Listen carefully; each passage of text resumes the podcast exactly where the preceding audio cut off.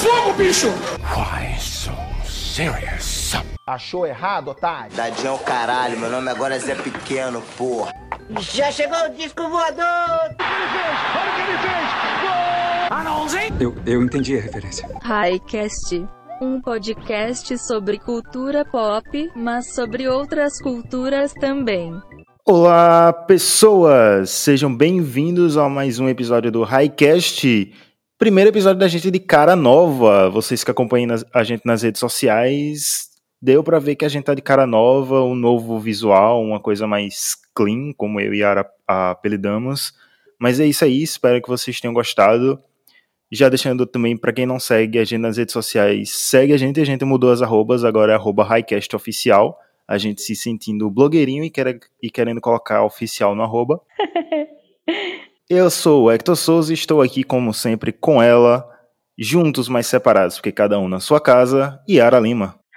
Olá, pessoal. Muito bom estar aqui de novo. Quando o Hector fala aí, olá, pessoas, eu já fico com o coração quentinho, porque eu tava morrendo de saudade é, de estar aqui com vocês, de estar falando e vocês aí ouvindo e etc. Então, espero que vocês estejam bem e que vocês gostem do episódio, porque certeza que vai ficar muito bom. E hoje não estamos só nós dois aqui também, trouxemos uma pessoa para falar um pouco desse assunto que você provavelmente já viu aí no seu agregador de podcast. Estamos aqui com Larissa Araújo, a Lari do Afropausa, uma das Lares do Afropausa. Lari, quem é você aí na quarentena? Se apresenta para essa galera. Oiê, eu sou Larissa Araújo. A gente estava conversando off antes de gravar, então a gente combinou que eu não gosto que me chamam de Larissa porque eu acho que é uma, bri uma bronca. Então, eu sou a Lari, sou publicitária, trabalho especialmente com a parte de conteúdo digital. Então, quando sabe quando aquela pessoa que responde você quando está falando com uma marca, que fica postando as coisas, normalmente essa pessoa sou eu. Além disso, sou voluntária e tenho um podcast chamado Afropausa, que a gente fala mais sobre mercado publicitário com recorte racial. Então, nós somos é formado por sete pessoas pretas e diferentes e plurais. Acho que é isso. Ai, meu signo é leão. Ah, eu tenho que falar de onde eu sou? Acho que eu tinha que ter falado, né? Que eu sou de São Paulo. Contexto do que vamos conversar aqui hoje, eu acho que é importante. Sua vivência é, é diferente da nossa aqui, então. É, eu fico nessa metrópole cheia de poluição. Mas, como a Lari falou, ela é da área de publicidade e hoje nós vamos falar sobre isso.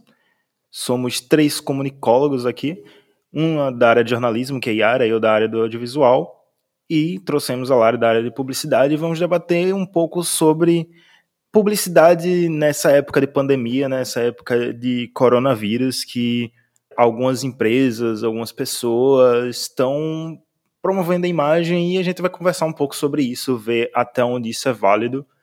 E se você está em algum mundo estranho que não está sabendo o que está acontecendo, o coronavírus tomou o planeta, está tudo parado, Europa parada, Ásia parada, Brasil parado.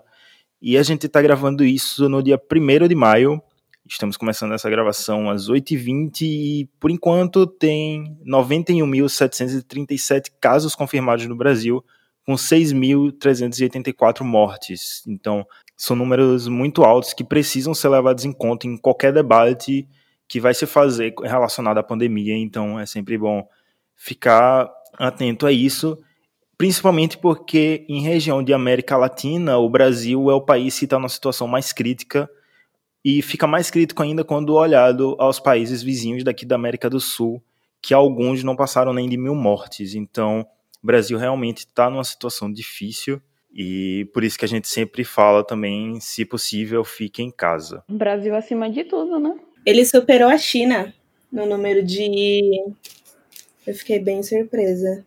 Não só a China, né? Outros países também, inclusive a Itália. O Brasil pode ser considerado o próximo, está muito perto de ser considerado o próximo epicentro da, da pandemia. Preocupante. E como eu falei, é, nesse debate é importante a Lara dizer de onde ela é, porque vivemos realidades diferentes. São Paulo é o estado onde tem uma das situações mais críticas, onde tem o maior número de casos. E é onde teve o primeiro caso também, né? Sim, o primeiro caso registrado foi em São Paulo.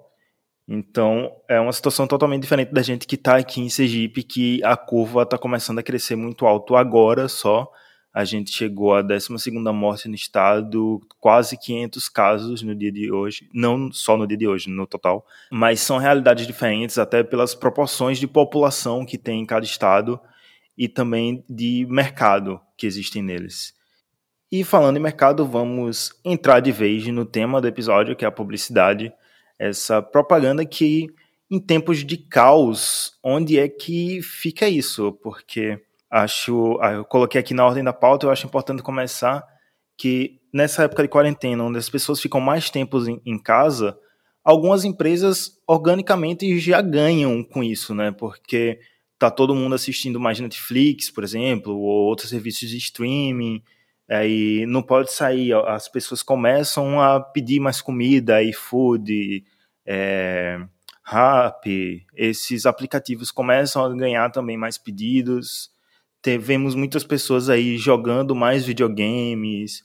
Então são vários segmentos que acompanham que acompanham, são vários segmentos que acabam ganhando mais vamos dizer clientes, pedidos, só pelas pessoas estarem em casa mesmo. Então, o que, é que vocês acham disso? As, as, algumas empresas acabam meio que se aproveitando disso, outras deixam fluir. Eu acho duas coisas que eu acho que é um ponto importante para a gente ressaltar, né? É, em relação à parte alimentícia, rola o processo de uberização e meio que de uma escravidão contemporânea que esses entregadores passam e sofrem, que também eles estão tipo num risco diário, sabe?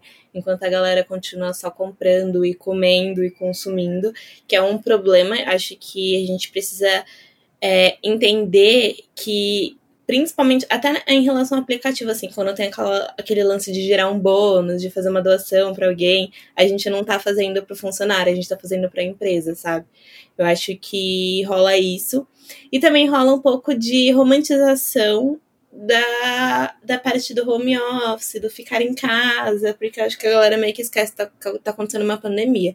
Mas de uma maneira positiva, para algumas marcas elas estão tipo lucrando muito, é, algumas até plataformas e por exemplo, a Globo, o quanto que eles não lucraram com esse Big Brother que aconteceu no meio de uma pandemia, sabe? Tipo, para ele, é lógico que é algo mórbido falar, que é algo catastrófico, é, o país tá meio que um caos, mas para eles foi um não, não é que nem foi assertivo, mas foi um ponto muito bom, assim, tipo, eles nunca atingiram o número de patrocinadores, o, o número de, de gente assistindo, porque, gente, a galera parou pra ver Big Brother. É, a, a, acho que é a última vitória que teve aquela é, paredão histórico, tipo, gerou muita audiência, eles ganharam, foram pro Guinness, isso atingiu o, o pessoas famosas de outros países, então, tipo, para eles, assim, foi uma lucratividade bem boa e que aconteceu meio que de forma orgânica e, consequentemente, do modo que a gente está vivendo.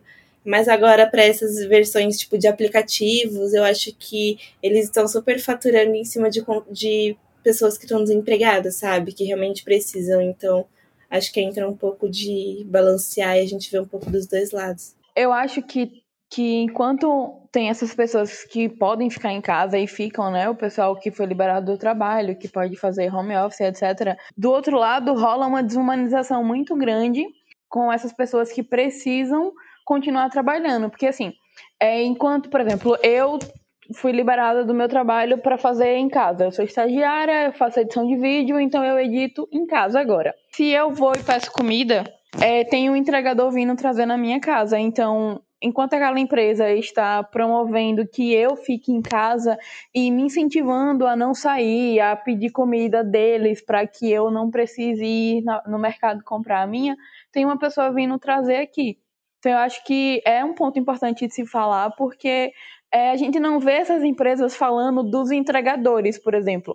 É, eu recebi já umas 50 mensagens do, do Uber Eats, eu, e eu nem uso, dizendo que eu ganhei não sei quanto de desconto e, e, desconto e que fique em casa, faça seu pedido com a gente e etc.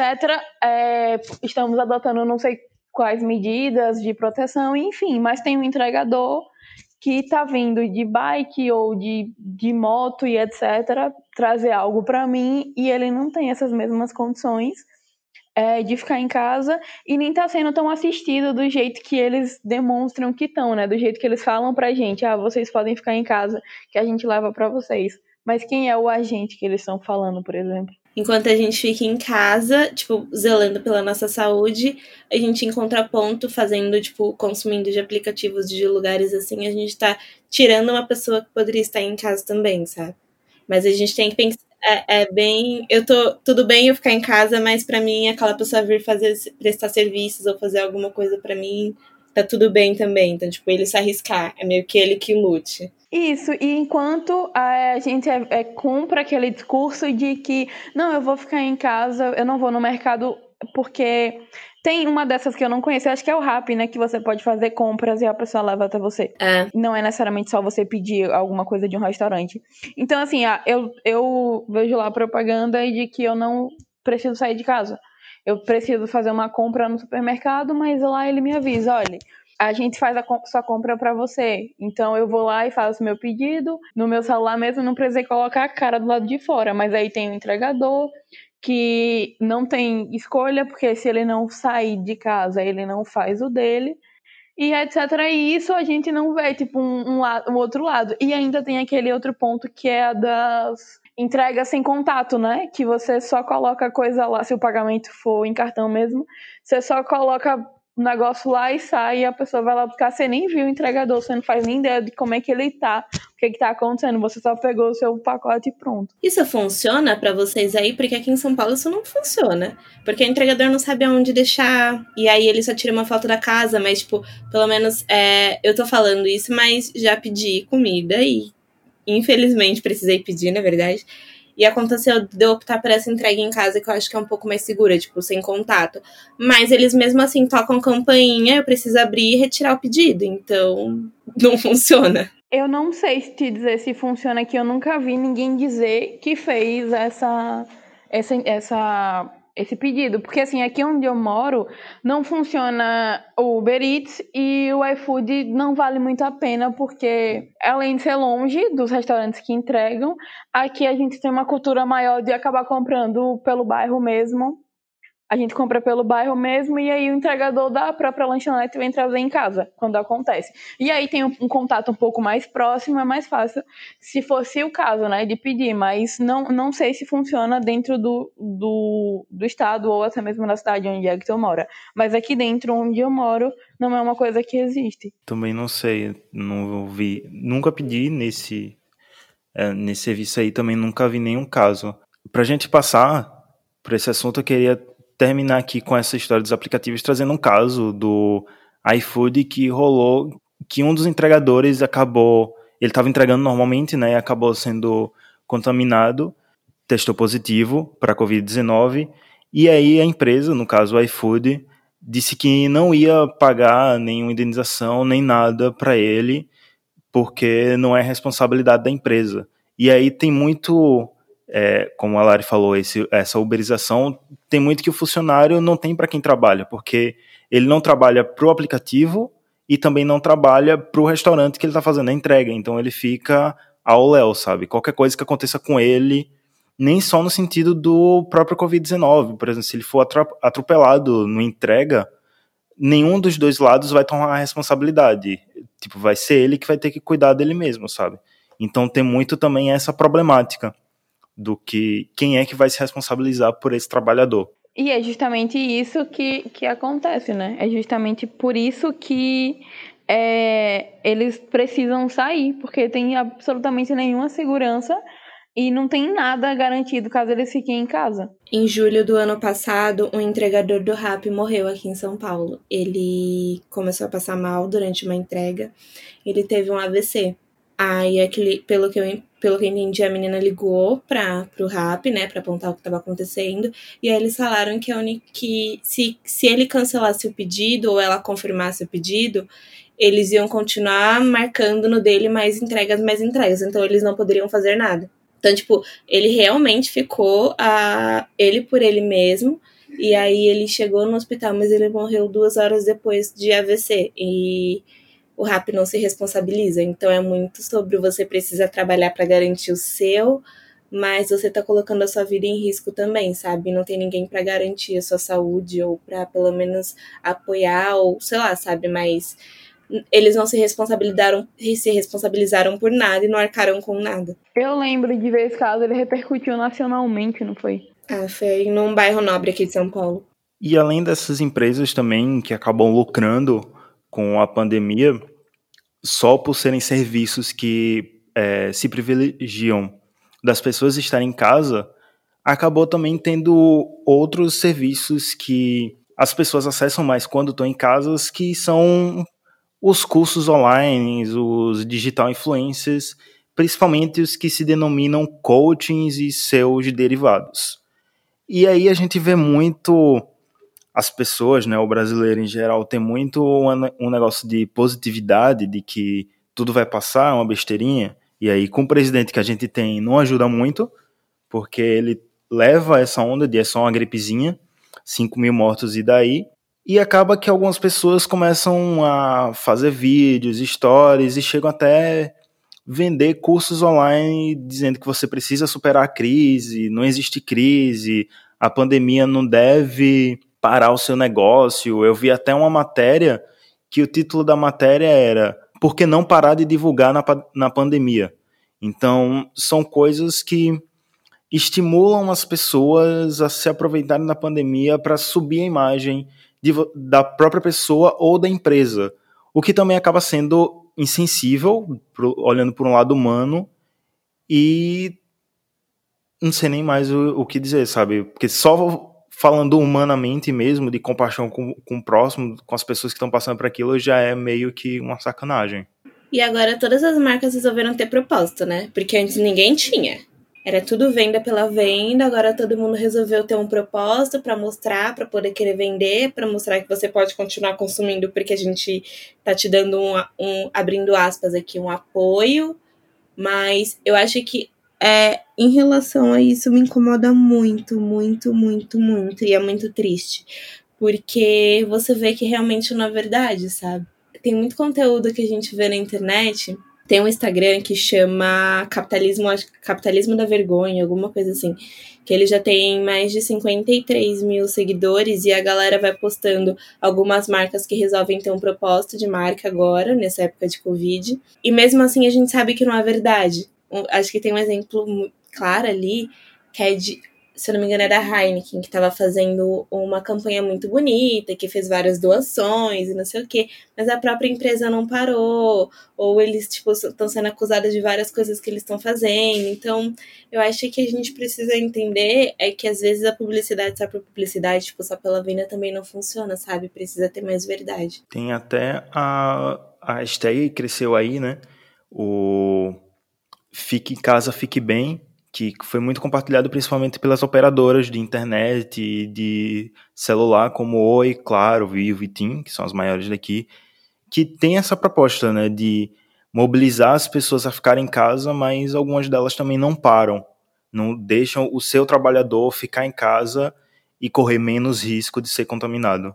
É, chega a ser meio absurdo. Eu me incomoda muito isso, sabe? Tipo, eles falarem que estão apoiando. Ah, uma coisa que eu ia perguntar para vocês, eu não sei como tá funcionando, mas pelo que a Yara falou antes, eu acho que não tá sendo tão real assim. Mas que algumas empresas estão falando, tipo, ah, apoia seu, seu empreendedor local, a gente tá apoiando. É, acho que o iFood aumentou a lista de usuários, né, para poder usar tipo, o aplicativo assim, de pequenos comércios, de pequenos empreendedores. Pelo menos aqui em São Paulo, tipo, aumentou bastante. Quando eu abro o aplicativo, eu vejo tipo muitos empreendedores que eu nem conhecia e alguns até mais próximos a mim. Mas eu não sei como que rola para vocês, porque também entra num ponto de tipo, a gente tá apoiando o empreendedor local, mas às vezes é só realmente no local, tipo, não sei se é só aqui em São Paulo, sabe? Eu vi aqui rolar principalmente um pouco menos é, nessa coisa do iFood. Eu vi alguns restaurantes menores entrando no iFood, mas eu vejo muito mais, por exemplo, no Instagram, sabe? É, galera fazendo serviço no Instagram, aí em vez de pedir nas grandes lojas, pede aí. Só que também é muito coisa de amigo, sabe? Vou apoiar aqui meu amigo que, sei lá, perdeu o estágio, perdeu o emprego. Eu vejo muito mais indo por essa onda.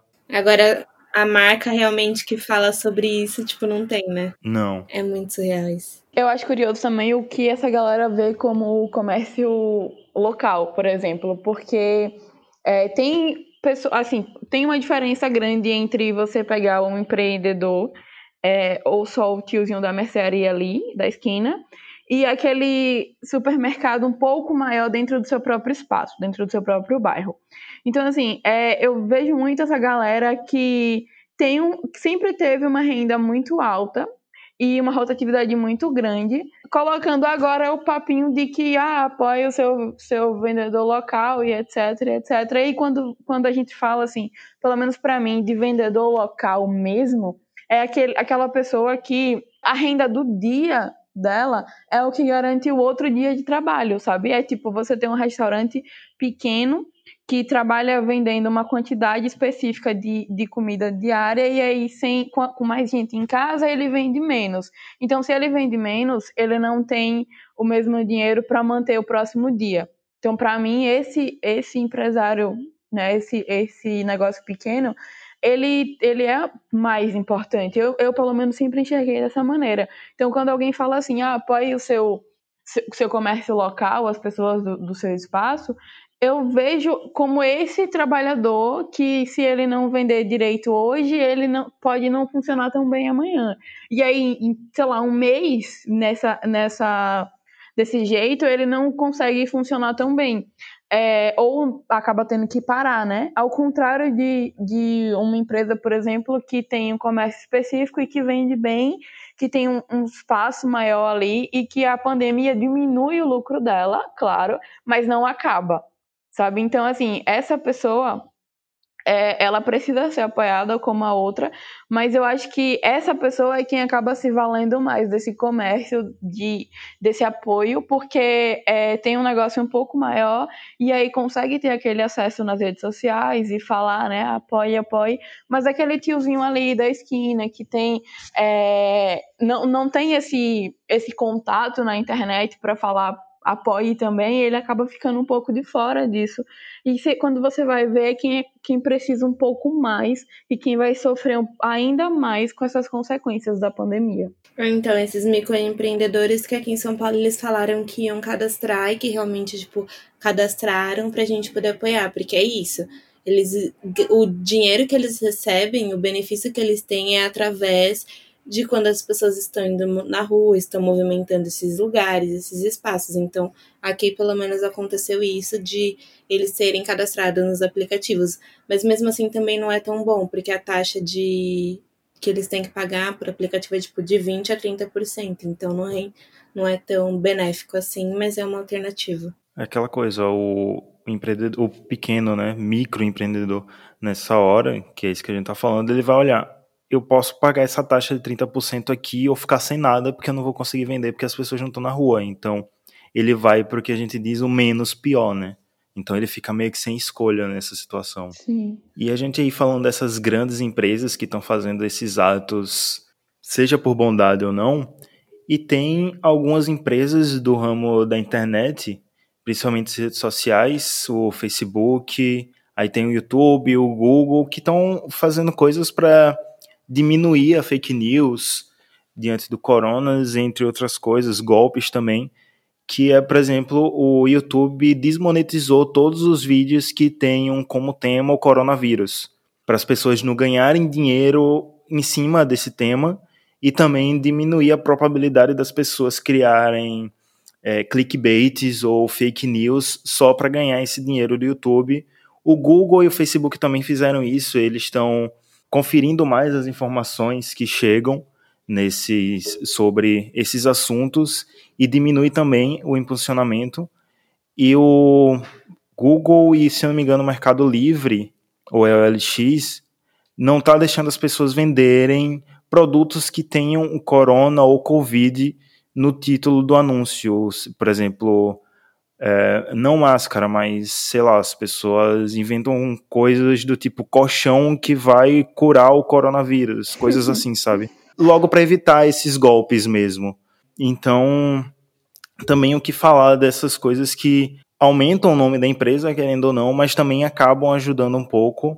mas de outro lado, por exemplo, a desmonetização do YouTube acaba prejudicando alguns. Eu vou trazer o exemplo que está aí maior na mídia, que é o Atila, que ele acaba perdendo a monetização desses vários vídeos e lives que ele está fazendo sobre o corona e que são importantíssimos, sabe? Muita gente está se conscientizando por causa do que ele fala.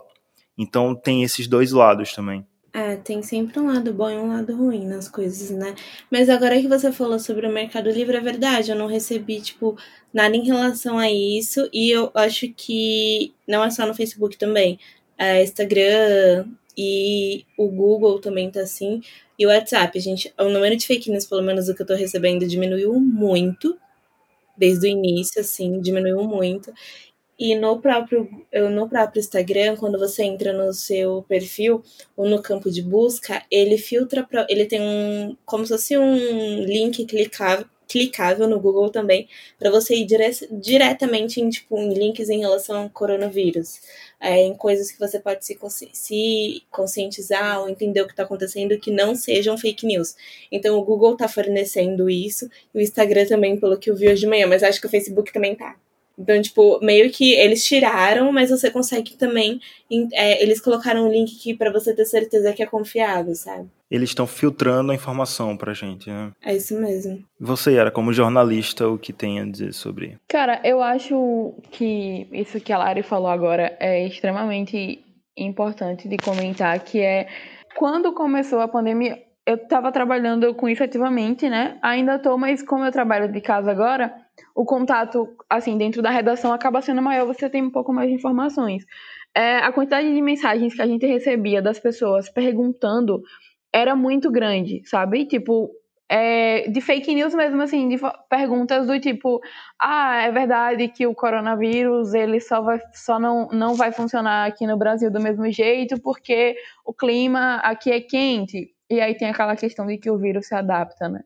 Ou que não acerta a gente preta. Isso, pronto. Chegou, chegou essa mensagem lá também, que o vírus, é, o coronavírus, ah, o coronavírus não mata pessoas negras. Cara, não existe isso. E assim, e conforme as coisas foram ficando um pouco piores, parou, a gente parou de receber essas mensagens lá. É, e, e eu, pelo menos assim, trabalhando de casa agora com o meu WhatsApp pessoal, eu notei que não chega essas mensagens, sabe? O que, o que eu vi que acontece são mensagens relacionadas à política. Que aí é aquelas pessoas fãs do presidente que não mudam o, o discurso e aí ficam culpando porque ah, o coronavírus não é isso tudo, é porque a Globo só fala disso o dia todo e não sei o quê. Isso continua, mas assim, uma escala muito menor. E é mais sobre política do que sobre o vírus. Não tem é, é, aquele nível de informação ou desinformação que tinha antes sendo propagado. Eu achei isso muito curioso. E falando em fake news, gente, cloroquina não cura o coronavírus, tá? Só para deixar aqui a ressalva. E o poder, né, dessas fake news? É, no, acho que foi na França. Eles precisaram falar que cocaína não criava imunidade para as pessoas, tipo, publicamente, porque o número de gente que estava acreditando nisso era absurdo, tinha gente morrendo. No Irã, se não me engano, também rolou uma fake news de que ingerir álcool, álcool 70, te fazia meio que imune também, ou curava o coronavírus. E, tipo, o número de mortes que de gente que tomou álcool foi meio que absurdo também. Então, é, é por isso que o Brasil teve esse cuidado e esse preparo de não contribuir com essa continuação tipo, de fake news, sabe? De, com, que as pessoas venham recebendo informação, informação, informação. Então, foi meio que por isso, porque teve nos outros países uns casos bem absurdos e bizarros. Então, eles tiveram esse cuidado. Eu cheguei a ver esse da cocaína, mas o do tomar álcool eu realmente não tinha visto. É assustador o que as pessoas acreditam. Cara, lá no, nos Estados Unidos o presidente fala coisas sobre injetar desinfetante no corpo e as pessoas compram, então. Mas aqui também, né, vamos combinar que se o nosso presidente falar alguma bosta, quanto de gente que não vai acreditar? Sim, sem Sim. dúvida nenhuma, sem dúvida. É, e eu acho que é isso que é problemático, porque a única coisa que ele faz na vida é falar isso, né? E já que estamos falando do presidente, vamos chegar provavelmente à parte mais polêmica desse episódio, que felizmente ou não, não é Jair Bolsonaro. Vamos falar das lives, porque virou moda fazer live durante a quarentena e começou com uma coisa meio entre aspas, tímida no Instagram. Eu falo tímida porque não eram famosos que ficavam fazendo essas lives, eram subcelebridades, era gente como a gente, tipo, pequenos podcasters, a galera, uma pessoa popular da cidade que resolvia chamar um amigo e disse, vamos conversar aqui.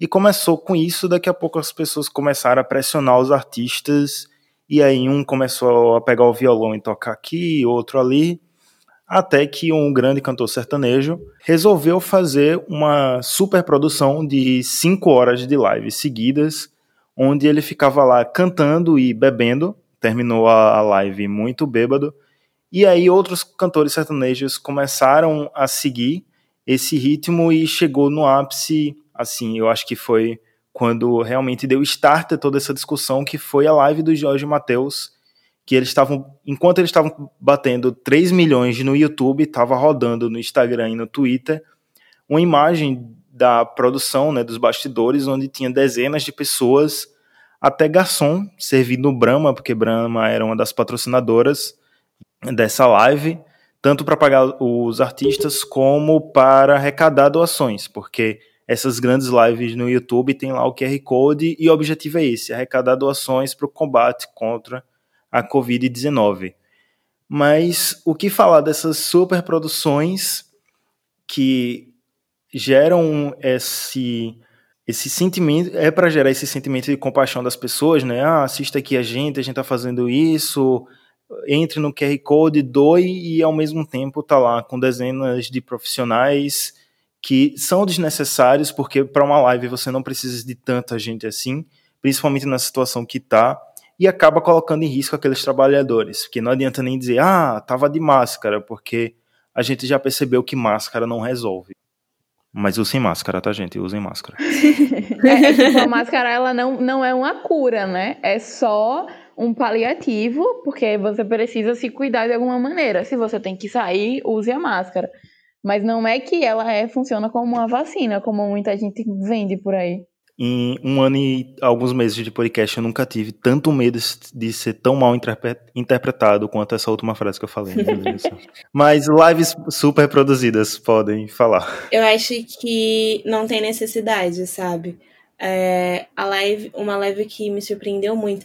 Gente, eu sou preta, mas eu gosto de Sandy Júnior. Uma vez um amigo meu num podcast falou que a pessoa que gosta de Sandy Júnior, a que vai pro show de Sandy Júnior não é a que vai pra Afropunk. Eu vou nos dois.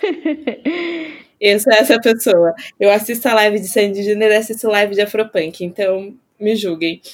Mas eu tava vendo algumas lives e aí, tipo, na deles, por exemplo, tava a família deles só. E ele, a, tipo, a família deles e a família deles fazendo tudo. Tanto que ela tem uma, mostrou uma foto assim na produção, tipo, a mãe dela tava mexendo no som, totalmente perdida. O pai tava mexendo em não sei o que, e o marido da Sandy tava, tipo, meio que tentando tocar teclado. E foi uma das lives mais escutadas. Tipo, não foi a maior, porque a, da Marília Mendonça foi a que atingiu o número máximo de pessoas assistindo ao mesmo tempo. E eu acho que foi, tipo, simples. A da Marília Mendonça também. Ela falou, gente, só tá aqui quem precisa tá aqui. Porque, tipo, não tem necessidade de ter um monte de gente. Só que entram num ponto também, eu acho, que em relação a, a, a ao que essas marcas estão patrocinando, sabe? Principalmente as marcas de bebida. É, da Marília Mendonça, por exemplo, não rolou um patrocínio direto, porque ela é, ela é menor de 25 anos, e para consumos alcoólicos, bebidas alcoólicas, a pessoa só pode aparecer consumindo o produto se ela, é mais, se ela tem mais que 25, ou de 25 para cima. Então ela não pôde mostrar porque ela só tem 24, mas ela tava ali com o líquido misterioso, a gente sabia o que que era. Mas eu, eu acho que entra num ponto de às vezes as marcas, elas deixam de realmente estar tá representando um propósito que elas criaram agora.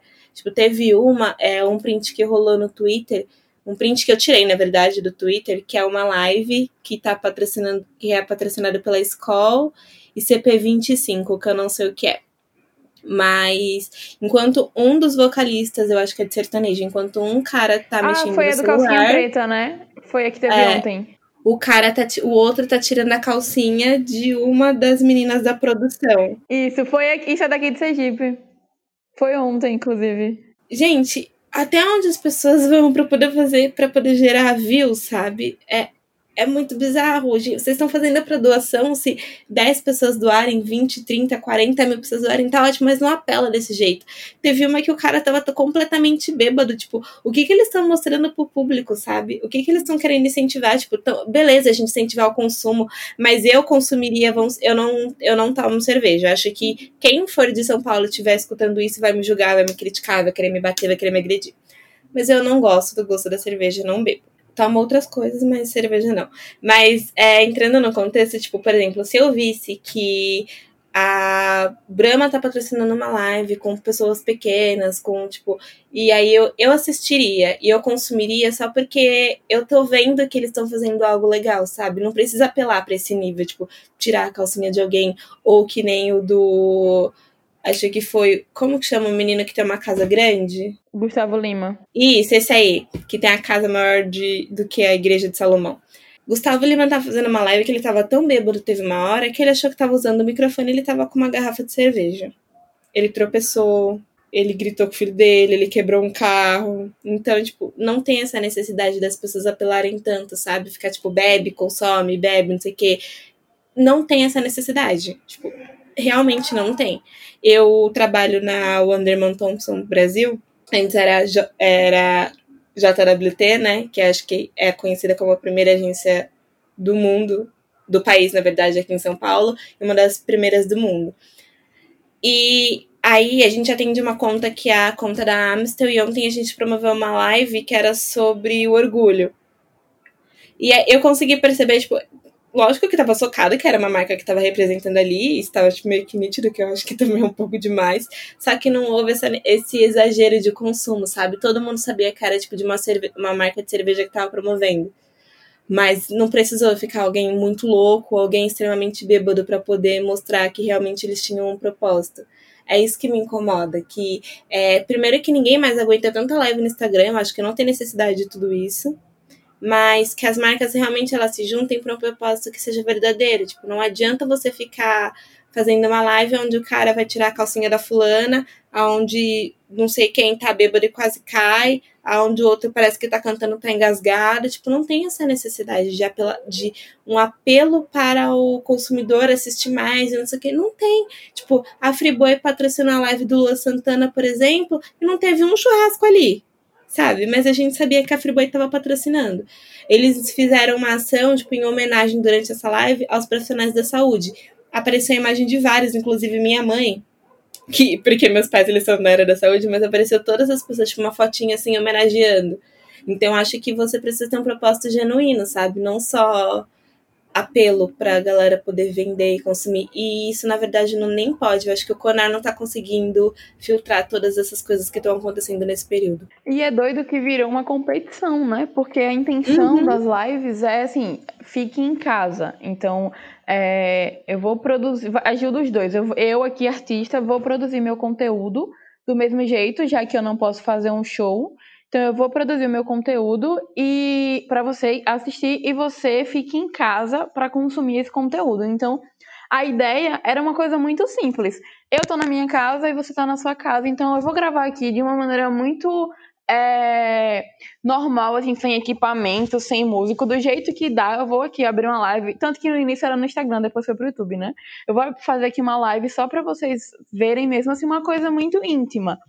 E aí, de repente, depois da, da live que, que o Gustavo Lima fez, né? E aí virou uma coisa de, não, vamos tornar isso algo teatral.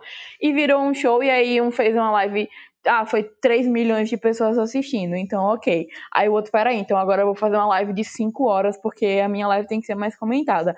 Ok, então agora eu vou fazer uma live de 10 horas, cantando absolutamente tudo que eu quiser, e é isso. Quem quiser assistir, vai assistir vai bater 5 milhões de pessoas.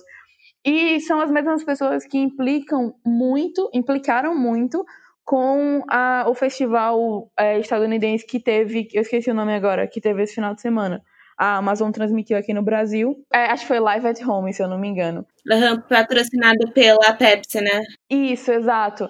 É, eles fizeram esse festival né, estadunidense, e aí teve a Lady Gaga e outros vários artistas, e muita gente criticou é, a simplicidade dos shows, porque era só a câmera e a pessoa, é uma pessoa só, geralmente, no máximo duas, cantando, tocando, assim, mas não foi nada super produzido, super preparado, apesar de ter sido um evento mundial. Porque a lógica do. Assim, eu odeio ter que defender gringo, né? Mas a lógica do evento é essa de você fazer uma coisa simples para chamar atenção, assim, para as pessoas assistirem e incentivarem elas a ficar em casa e de uma maneira, assim, simples você possa conscientizar as pessoas. Porque a ideia não era só ser uma coisa de eu canto e você escuta. Mas assim, eu que tenho nome e popularidade posso aqui falar, olha, a gente fica em casa. O vírus é isso, tá perigoso. Eu tô ficando em casa com a minha família. Se você pode ficar em casa, você fique também.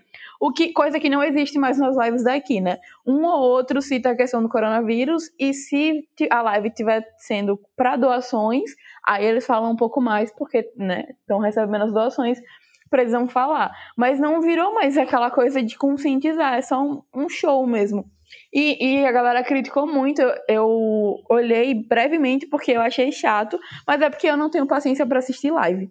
É, eu acho cansativo. A única live que eu vi mesmo assim que né, foi a do Jonga porque eu sou clubista. Mas eu assisti breve, assim, só uns instantes, e fui pro Twitter dar uma olhada do que a galera tava comentando, porque quando eu vi, eu já imaginei que ia ter muita, muito comentário sobre ela ter sido básica. E foi exatamente o que aconteceu. O pessoal dizendo, ah, é um evento mundial e eles estão assim, é mil vezes melhor a live do Gustavo Lima, ou as lives brasileiras que, tão, que dão de 10 a 0 e etc. Que é o que a galera não entende, que é a, a lógica do tem que ser uma coisa simples. A live da Valesca, por exemplo, era literalmente só ela até pediu desculpa, porque as pessoas estavam falando mal, né? Porque a live dela foi, ou foi no mesmo dia, ou foi um dia depois da live do Gustavo Lima, da primeira live dele. E tinha muita gente falando mal, comparando, porque ela fez em casa, ela fez pelo Instagram, sozinha e etc. Ela só cantou as músicas mais antigas. E assim, pra mim a live dela foi o jeito correto de se fazer, sabe? Ela colocou o celular lá e começou a cantar, e depois ela começou a aloprar, enfim. Foi uma live muito divertida, eu vi uns pedacinhos, eu achei genial. E ela fez o jeito certo que é para fazer, né? Que é para você fazer uma coisa simples. E a galera começou a criticar isso, é, ela por fazer o que ela tinha que fazer, enquanto ficou aliviando o fato de, de shows grandes, inclusive aquele que teve a imagem circulando por aí, que quando a gente foi olhar, na frente da câmera só tinha duas pessoas e atrás tinha um monte de gente, parecia de fato um show. Então, assim, é, você tem que entender o propósito que, que aquelas coisas estão sendo feitas e não esquecer que a ideia é, acima de tudo, conscientizar aquela live está acontecendo porque a gente não pode sair de casa para ver um show. Então, por que, que a gente não pode sair? É isso que tem que estar tá sendo lembrado. A live da Valesca Popozuda, Yara, foi no dia ou um dia depois da de Jorge Matheus, que foi a live dos 3 milhões. Pronto, isso. É isso mesmo. As reclamações vieram porque essa pressão ficou maior, maior ainda para cima dela, sabe? Porque foi depois de uma super grande produção que veio muito, que foi muita gente assistir. Mas ela avisou, né? Sim, ela avisou. Ela foi muito sincera, dizendo que ia ser só ela e o celular. Que é realmente o que deveria acontecer. E sobre uma live que a Lari falou, que foi a do Calcinha Preta, não é defendendo, porque eu tenho várias coisas contra a postura da Calcinha Preta, mas é contextualizando um pouco, porque é uma banda local daqui, uma banda de forró dos anos 90, que, pelo nome da banda, eles tinham costume, principalmente nos primeiros anos de carreira, que era de as cantoras pegarem a calcinha preta e jogarem pro público. E aí eles, por algum motivo, eles acharam que ainda estavam nos anos 90, onde valia tudo na TV brasileira, e acharam que seria uma boa ideia fazer isso na live. Fizeram merda. Mas eu pego isso como um gancho para um último tópico das lives, trazendo um, um, outro caso também que super repercutiu aí, que foi o do Léo Santana. Que ele disse que ia fazer uma live e se eu não me engano era 10 mil pessoas, a cada 10 mil pessoas que ele entrasse, ele ia doar uma cesta básica. É, eu não sei se esse foi o número exato da, proporcionalmente, mas foi mais ou menos isso.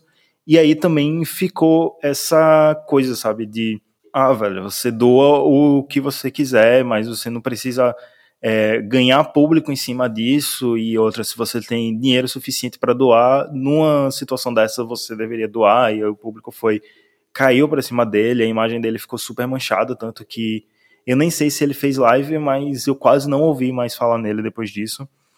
E aí eu trago esse exemplo para falar, sair um pouco das empresas e entrar um pouco em personalidade, sabe?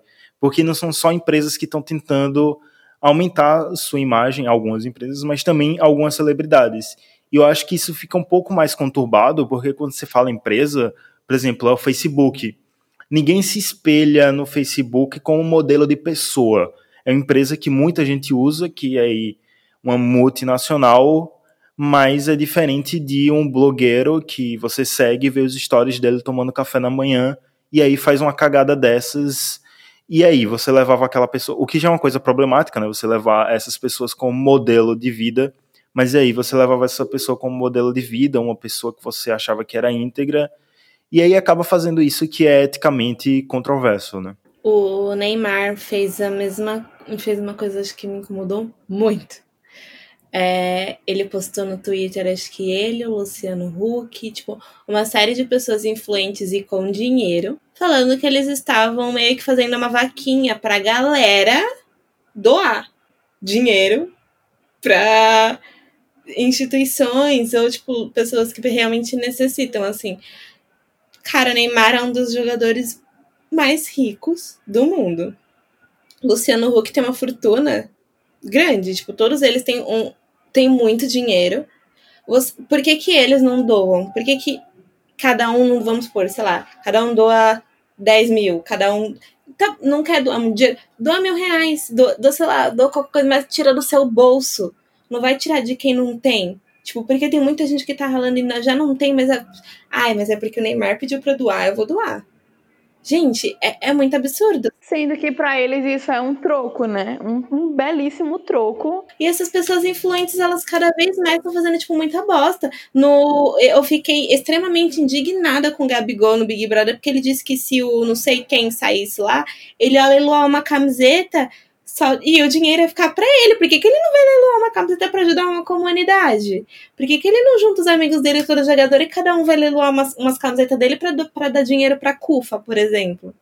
Que são as mães Sim. da favela que Agora que é para um programa de televisão que já arrecada milhões.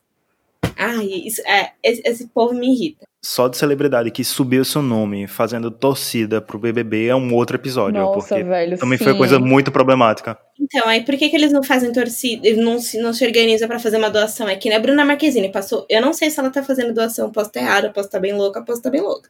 Mas eu não vi, tipo, ela fez um monte de, mutirão e de não sei o quê. Por que, que ela não chama, tipo, eu sei que ela faz, ajuda vários projetos e várias instituições, inclusive na África, eu acho isso muito bom. não tô legitim, não tô invisibilizando isso, tipo, que ela faz é um trabalho muito ótimo. Mas durante isso, por exemplo, por que, que ela não fez alguma coisa pra galera poder doar também? Ou que ela fez uma doação? Se fez, eu não sei, posso estar errada. Todo mundo erra. Mas assim, tipo, o, o, o bom de galera que ficou doando, que ficou falando para votar, para fazer não sei o que, pra fazer não sei o que lá, se realmente doasse e voltasse esse foco para uma maneira positiva, tipo, para incentivar as pessoas a ficar em casa, porque teve influenciador digital que fez festa pra galera que saiu de Big Brother e aí se juntou para ficar fazendo essas coisas. A Pugliese recentemente juntou as amigas delas todas para comemorar que a Mari Gonzalez tinha saído da casa. Então, até a própria que estava confinada foi pra festa. Só porque ela. E vale lembrar que os primeiros casos começou na família dela quando todo mundo foi para aquele casamento. Então, assim, Cara, tipo... isso foi o que me deixou mais, sei lá, sabe, incrédula. Tipo, sei lá, o que mais. Eu não sei, velho. Eu teria ficado puta do mesmo jeito se ela, sei lá, só por ela ser mesmo a celebridade entre mil aspas aqui influente que ela é, e faz uma festa dessa. Mas o fato de que, que o que começou a, a espalhar mesmo foi por causa daquele casamento lá, que foi da, das parentes da Pugliese e etc., foi o que me deixou mais estressada, sabe? Porque foi onde assim, não onde começou, né? Mas foi onde a gente começou a, a ouvir falar com mais proximidade.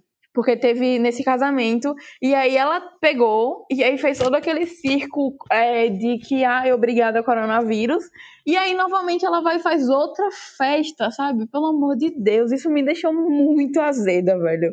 É, ela perdeu muitos patrocínios porque a galera começou a cobrar o que ela tava fazendo, tipo, o posicionamento das marcas, e aí ela perdeu, se eu não me engano, acho que foram 10 a 12 patrocínios por conta disso, mas não foi só ela de influenciador digital que estava.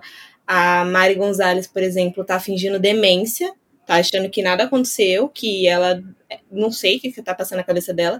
Uma outra lá também, que é super famosa, tá, tipo, agindo como se nada acontecesse, ela foi responsabilizada. Mas não, tipo, todo mundo tem que arcar com as consequências. Uma coisa que a Emicida fez, que eu acho que no dia seguinte teve a live dele com a Bud, que só tinha ele e um cara, e inclusive ele usou dois microfones, porque não tinha como colocar muita gente ali para fazer a segunda voz ele chamou a atenção dela, sabe? Tipo, ele, garota, você é influenciadora, você acha que você não tá entendendo o significado de influenciar. Tipo, você já teve, você tá querendo repeteco dele, ainda até falou, tipo, você tá querendo pedir música no Fantástico, porque não tem explicação porque você tá fazendo.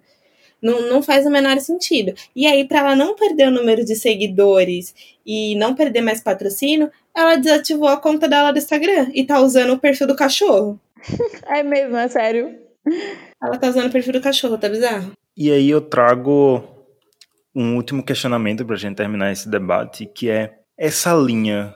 Até onde qual é o limite entre a publicidade e a ética num período de pandemia que a gente nunca viveu? A gente nunca viveu um colapso na saúde como esse mundial, onde todo mundo para, principalmente numa era digital cheia de pessoas influentes que Algumas pessoas vão me julgar pelo que eu vou falar agora, talvez, mas são famosas por nada, porque, por exemplo, a Pugliese é famosa pelo estilo de vida que ela levava meio rico, sabe?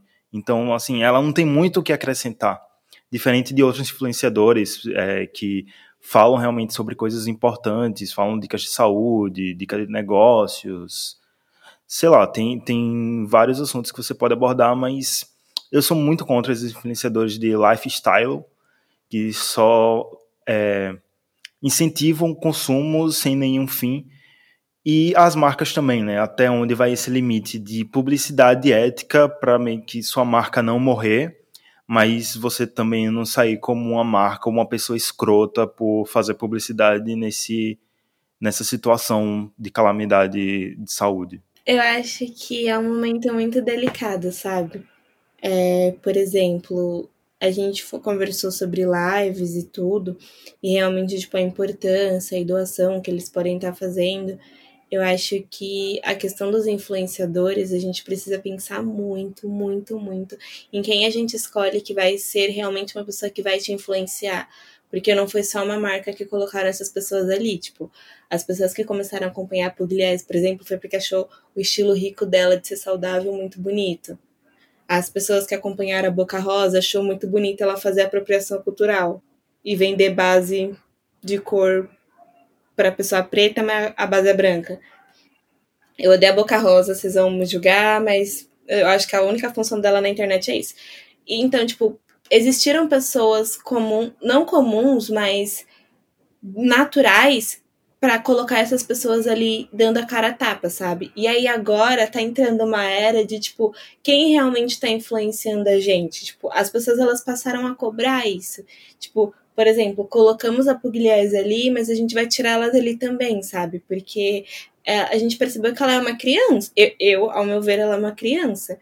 Ela não sabe o que ela tá fazendo. E para mim, aquela desculpa dela foi: eu aprendi com meu erro de a próxima vez que eu for fazer uma festa, eu não vou filmar. Porque é isso. Exatamente o que eu pensei. Ela vai fazer de novo, ela vai fazer de novo. Gente, a, o casamento, como espalhou o coronavírus ali, foi por causa de droga, porque tava todo mundo usando e passando pro próximo. Foi assim que aquilo ali se espalhou. Então, e, e, sem consciência alguma, porque depois que ela pegou coronavírus, ela falou que ela tava com coronavírus, o marido dela continuou morando com ela, a forma que ela age com a funcionária dela também é algo muito ridículo e bizarro de se fazer. Ela fica pedindo um, uma, uma caralhada de coisa. Ai, desculpa. Um monte de coisa de funciona de empresas de aplicativo, tipo, eles ficam entregando o tempo inteiro para ela. Depois que ela, abrindo aspas, ficou curada, ela romantizou todo o processo de coronavírus no perfil dela do Instagram. A galera massacrou primeiro porque ela pegou corona, depois massacrou porque ela romantizou o negócio. E mesmo assim ela não aprendeu e foi lá e foi fazer uma festa. Então, e aí ela fala, a gente precisava extravasar, que não sei o que, foi erro meu. Mas foi tipo, foi o terceiro erro dela em menos de um mês.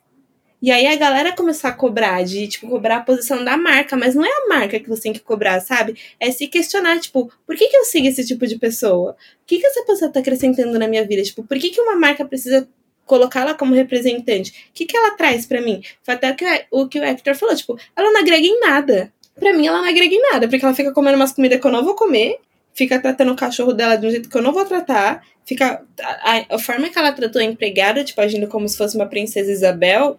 Se vocês não sabem, depois posso explicar o que é a síndrome da princesa Isabel. Mas a forma que ela trata a empregada dela de tipo, ai, ela adora ficar com as nossas sobras, né? Gente, isso não é o que eu quero que. Eu não quero ser influenciada de maneira nenhuma por essa mulher, por exemplo. Ou pela Boca Rosa, pela forma que ela se apropria da cultura que não é dela, por exemplo. Ou de XY, vários outros influenciadores que, tipo, ficam trazendo uma coisa que não tem que acrescentar. Mas aí, por que, que eu sigo essa pessoa? Eu queria muito que as pessoas que estão ouvindo esse podcast escutassem a minha revolta e parassem de seguir pelo menos três pessoas inúteis que você segue no Instagram.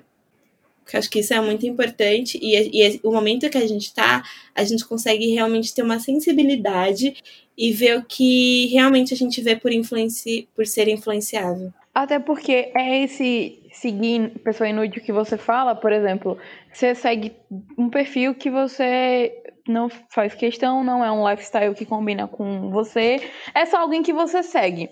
E aí você não dá um follow porque etc.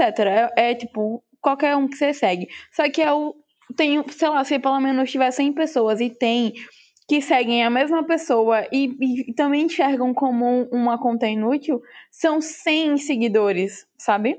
É, que poderiam parar de acompanhar aquilo. Eu não sigo nenhuma dessas influencers, inclusive é, eu adoro o Twitter porque eu fico sabendo dessas tretas lá que eu jamais saberia no, no Instagram, porque não chega, já que eu não sigo, mas no Twitter, né, chega tudo assim na minha frente, eu adoro, que eu acabo, acabo acompanhando todas as tretas lá. Mas assim, tem. Existem coisas diferentes entre você cancelar alguém e você simplesmente parar de seguir. Eu trabalho com essa parte de influenciador e, tipo, cada like é um centavo. Eu cancelaria a Boca Rosa por, assim, é, porque tem mil coisas que ela fez que eu não esqueço porque ela fez sucesso no Big Brother. Toda a apropriação cultural é, é dela eu odeio. É, todo aquele plot principal lá, que foi o que, que mais falaram dela, né? Sobre as comidinhas da Terra quando ela tinha feito cirurgia é isso para mim é, é, gravíssimo, então já é o suficiente para que eu cancele mesmo, assim, de fato, mesmo a gente já falando sobre cultura do cancelamento aqui, não é um artista que eu uma pessoa, né, é nenhum artista, não é uma pessoa que eu acompanharia, que eu acompanho.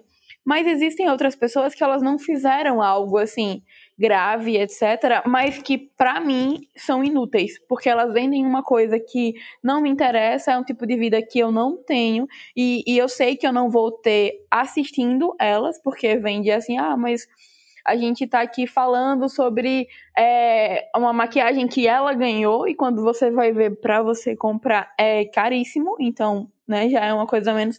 É, é, sobre um tipo de corpo que ela tem por mil motivos que você não tem acesso. Então, eu posso simplesmente dar um follow, eu não preciso cancelar a pessoa. E aí vocês.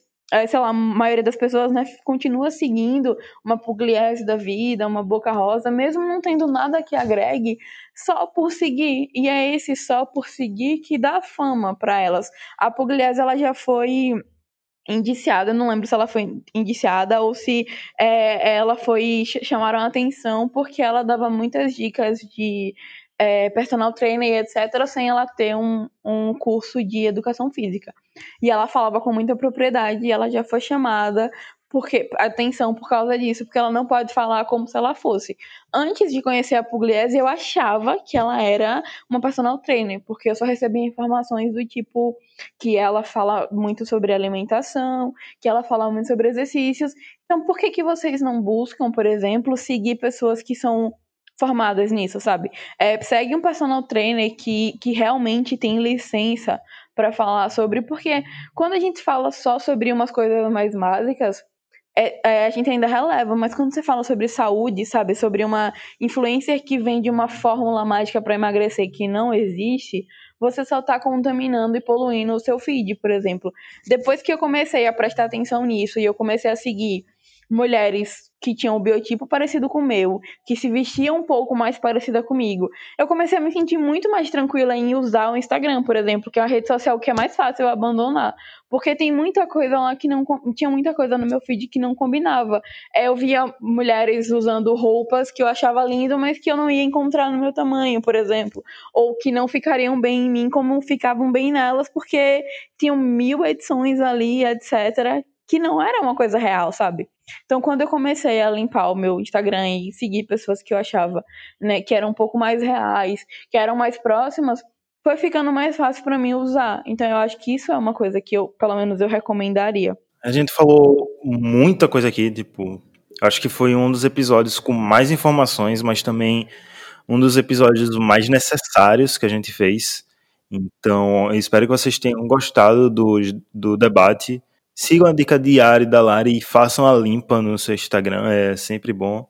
Em outras redes sociais também. E para o clima ficar um pouco mais ameno, vamos para as indicações.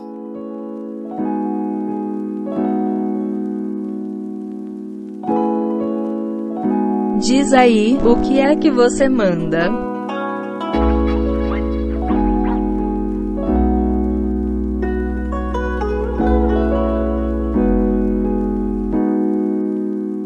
Então, Yara, diz aí o que, é que você manda para os ouvintes essa semana. Bom, hoje eu vou indicar uma série, porque tem muito tempo que eu estou indicando só música e, e 99% das vezes é rap, então eu acho que vocês estão saturando as minhas indicações. Então hoje eu vou, vou dizer uma série que eu estou muito viciada. Eu já tinha visto a temporada, a primeira temporada há um tempo atrás, mas acabei ficando com preguiça, não pela série, mas eu mesma e voltei a revi a primeira temporada esse esses dias e tô seguindo agora para a segunda, que é Killing Eve. Ela tem lá na, no Globo Play, tem duas temporadas já e a terceira tá saindo agora. Então assim, a série é sobre uma psicopata é, que trabalha pro, pro ela trabalha para assassinar pessoas, né? Ela é uma assassina mesmo. E, e a outra protagonista, que é a Sandra Oh, incrível, maravilhosa, ganhou, ganhou o primeiro Emmy da vida dela com essa série. Ela é uma agente é, do governo britânico que está tentando pegar essa personagem aí, a Villanelle, que é a Dia de Comer maravilhosa, vai ganhar Emmy também, que é incrível. Já ganhou até, eu acho. Então, Ganhou ano passado. A, ano passado, não foi porque a segunda temporada é todinha dela. Eu tô vendo agora apaixonadíssima. É Killing Eve, o nome. Tem lá as duas temporadas no Globoplay. A terceira não deve demorar muito para entrar, não sei, né? Mas ainda tá rodando. É muito boa, é curtinha. A primeira temporada tem oito episódios, a segunda temporada também tem oito episódios. Ela é maravilhosa, premiadíssima e eu espero que vocês gostem. Quem assistir, pelo amor de Deus, fala comigo, porque eu preciso muito comentar essa série. E você, Lari, o que é que você manda aí para os nossos ouvintes? Olha, eu sou uma pessoa muito dos livros e filmes e séries também. Mas eu vou indicar uma. A gente falou sobre comércio, né? Sobre apoiar microempreendedores. Então eu vou indicar a loja de uma amiga minha. É, o nome dela é Thaís. Ela e o namorado, eles bordam camisetas e, tipo, eles fazem um trabalho muito lindo, assim, sabe? Chama Midwork. E aí, tipo, eles fazem eco bag, eles fazem camisetas. E é muito legal porque eles bordam. Tipo, ela bordou uma pra mim do Will Smith que ficou linda. E ela bordou literalmente o. Ai, como que chama? A silhueta dele. E ficou, tipo, muito legal. Então acho que a gente pode apanhar um microempreendedor. Ah, mas é só quando acabar a quarentena que vocês fazem as comprinhas, viu? Porque ela não vai sair da casa dela e ela vai continuar ali guardando e zelando pela própria saúde e saúde de outras pessoas. Mas é uma loja. Chama Need Work. Depois vai estar nas redes sociais da gente os links aí para a loja para quem quiser conferir. E minhas indicações, a gente falou tanto de rede social aqui e eu vou acabar indicando dois perfis no Instagram. Um, na verdade, na indicação minha, é o perfil que a Lari comentou aqui durante o episódio, e aí eu vou trazer com mais detalhes agora, que foi ela mesma que me apresentou essa página, que é o Corona Capitalismo, que eles ficam colocando essas marcas, como a Lari falou, né? Ficam colocando marcas que falsamente fazem campanhas para combate ao Covid-19. Então, é bom realmente saber se você está consumindo de algumas empresas, se você acaba meio que sem querer fazendo propaganda das empresas, é sempre bom você ficar vendo o que essas empresas realmente estão fazendo. E o outro perfil é o Festival Virtual Cine Maria, que é uma iniciativa do Cine Maria Filmes, que eles estão fazendo um festival no Instagram e estão coletando alguns curtas brasileiros e fazendo a curadoria e publicando lá semanalmente. Então, atualmente já tem, deixa eu contar aqui, seis curtas publicados. Então, são curtas muito bons, muito bem feitos. Então, para quem está aí querendo assistir alguma coisa, já zerou a Netflix, já, já zerou a Amazon. Então, vai apoiar também o cinema brasileiro e assistir esses curtas, comentar lá e é uma iniciativa bem legal, achei muito bacana. Ah, posso indicar mais uma coisa? Pode falar. É um perfil no Instagram que eles têm. Eles criaram mesmo com Netflix, só com filmes LGBTQ e a mais. Chama Vote LGBT. Vou mandar para vocês também. Depois o perfil ele é bem legal. Eu quero fazer só uma propaganda pessoal, assim, rapidinho, que eu voltei com o meu projeto de crônicas. É, tem umas três semanas mais ou menos, e eu tô escrevendo com uma frequência maior atualmente. Então, é, para quem me ouve e quiser me conhecer de uma outra maneira agora, que é escrevendo, é lá no meu perfil no Instagram, né? Vocês têm lá no perfil da Highcast já, é, é, arroba underline Yara Lima com dois L's. Tem lá o link no Medium, que é onde eu escrevo, a plataforma que eu escrevo. E eu tô né, focando um pouco mais nesse projeto agora para ver se eu consigo é, colocar em prática algumas coisas que, que eu sempre gostei dentro da, da minha carreira como quase jornalista. Então tem lá, eu falo um pouco sobre tudo. Tem uma crônica agora sobre política, eu já falei sobre é, o, o, problema da gente, da, da, galera colocar a quarentena muito como você tem que fazer mil coisas ao mesmo tempo, senão o problema é você e etc. Enfim, tá lá no, no meu Instagram o link. E é isso, se vocês puderem dar uma lida, assim, falar um pouco comigo o que, é que vocês acharam, é isso, obrigada. Então é isso, a gente vai ficando por aqui. Lari, muito obrigada por aceitar o convite, por falar aqui. Esse episódio não teria sido nada sem sua contribuição, você contribuiu muito para o debate, espero que os ouvintes tenham gostado. E também fala aí suas redes sociais, faz a propaganda do Afropausa aí pra galera ir lá conhecer e ouvir. Uh, minhas redes sociais, gente, eu sou aquela pessoa do conteúdo para as marcas, mas para mim eu não, tipo, não posso muita coisa. Mas é isso. É, meu arroba no Instagram é Afrolali. É uma, foi uma brincadeira que começou onde eu trabalho, porque por conta de muitas coisas que tipo, a gente tinha, a ideia foi uma piada e aí acabou ficando e ficou assim no Instagram. E o podcast se chama Afropausa. Eu acho que é bom a gente dar uma lida também. É, a gente fala sobre a cultura negra no modo geral, mas é, não é só para as pessoas negras é, escutarem. Para as pessoas brancas poder, poderem aprender também um pouco das nossas vivências, das nossas experiências, entender um pouco por que, que alguns comportamentos são de determinada forma, sabe?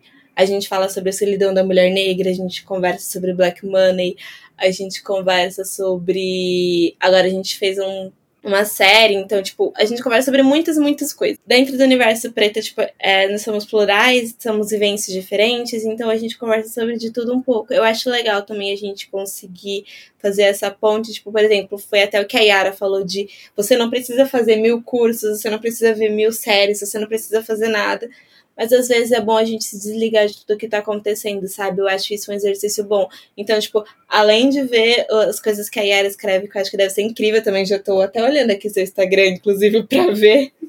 Mas acho que a gente pode ouvir outras coisas também. Então, convido vocês a escutarem a Afropausa, conversar com a gente nas redes sociais, que vai estar conversando comigo, inclusive. Adoro papear com as pessoas lá, porque eles ficam me dando dica, vou pegando, aprendendo muita coisa com a galera, mas é isso. É mais sobre vivências e experiências mesmo. E meu perfil no Instagram é sobre, tipo, meu cotidiano, assim. Então, minha vida com os meus cachorros, meu trabalho, meus amigos pretinhos. Então, é meio que sobre a minha vida. O perfil do Instagram e do Twitter do, do podcast é Afropausa, meu é Afrolali, L-A-L-I. Muito obrigado novamente por ter aceitado o convite. Eu que agradeço, foi incrível. Yara, obrigado também por participar aqui, como todos os outros episódios desse podcast. É, por nada. Eu fico feliz que você goste da minha presença, assim, nesses vários episódios que a gente tá gravando aí desde 2018. Eu fico muito feliz que você goste que eu esteja participando, viu? Obrigada. Yara, você é incrível, tô olhando seu Instagram, tô apaixonada. Meu Deus do céu, essa publicidade ao vivo, minha gente. Velho, obrigada, Lari. Eu adorei muito mesmo é, é, poder gravar com você. É, eu espero que a galera vá lá ouvir o Afropausa, porque é muito legal te ouvir, sabe? O papo fluiu tão natural, tô apaixonada. Muito obrigada. E você que ouviu até o final, que foi agraciado com essas publicidades aqui no encerramento, eu espero que você esteja se cuidando. Se sair de casa, use máscara, ok? Sempre mãozinha limpa, usando álcool gel quando for possível. Sempre água e sabão também, que é o que realmente importa, assim. Vamos se manter em casa, quem puder e quem não puder, que não tiver escolha tente aí fazer, seguir o máximo de cuidado possível, porque a gente precisa que vocês estejam vivos, a gente quer que vocês fiquem bem e tá ruim para todo mundo, né? Então vamos tentar fazer pelo menos o possível para nos mantermos inteiros. Ai, gente, pelo amor de Deus, não aumenta o número dos mortos, porque tá, tipo, muito difícil. É de verdade. É, meus pais trabalham na área da saúde e é meio que assustador, assim, as coisas que eles estão contando. E mesmo assim, a pessoa sobreviveu, ela tem sequela permanente. Então, não é brincadeira, sabe? Tipo, se você realmente precisa sair, gente, se protege. E o precisar sair é, eu não tenho outra escolha. Tipo, meus pais, eles precisam atender pessoas que estão doentes, então eles não têm outra escolha. Eles vão e saem, não é, ah, eu preciso comprar um cigarro, eu preciso comprar não sei o quê. Gente, não, pelo amor de Deus é realmente precisar sair, sabe? E se cuidem, porque não vamos aumentar o número de gente ruim. A não ser que seja do presidente, mas, tipo, de resto, vamos continuar nos mantendo vivos, porque acho isso muito importante, sabe? Zela pela sua saúde e pela saúde do próximo, porque você pode não ser um caso de risco, mas sua avó, sua mãe, seu parente ou qualquer outra pessoa ao redor que você tenha um afeto pode ser. E parando para ver as notícias de hoje, eles mostraram que tem muitos estados, os que têm mais casos, que não tem leito suficiente. Então, eu acho que é algo que a gente pode pensar antes de, tipo, devo ou não sair. Mas se, eu for, se uma, um, dois parentes meus forem contaminados, só um deles vai poder ter um leito. E se você não consegue escolher, é melhor você nem sair de casa. Porque se eu não posso escolher, por exemplo, entre minha mãe e meu irmão, qual é o que vai receber saúde, porque eles estão fazendo assim agora, eles estão escolhendo tipo quem vai receber oxigênio ou não por nenhum critério, porque não tem para todo mundo. Então, gente, para pra pensar um pouco e bota a mão na consciência, sabe? Tipo, eu não vou continuar ajudando a prorrogar isso ou, tipo, aumentando mais e mais os casos. Acho que a gente tem que ter um pensamento consciente. É como uma frase que eu vi essa semana que é a gente não vai ficar mais tempo em casa por causa das pessoas que pedem pra gente ficar em casa. A gente vai ficar mais tempo em casa por causa das pessoas que saem com essa teimosia da gente não ficar em casa. Então é isso. Se possível, fique em casa.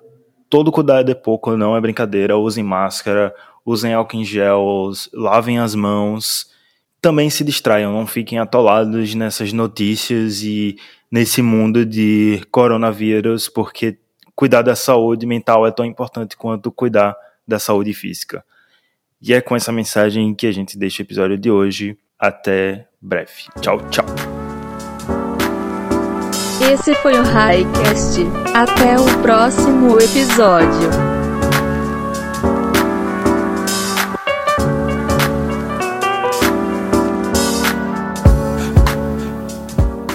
Nossa, você deixou o final agora com uma vibe bem é, Jornal Nacional, né? Esse podcast foi produzido e editado por Hector Souza.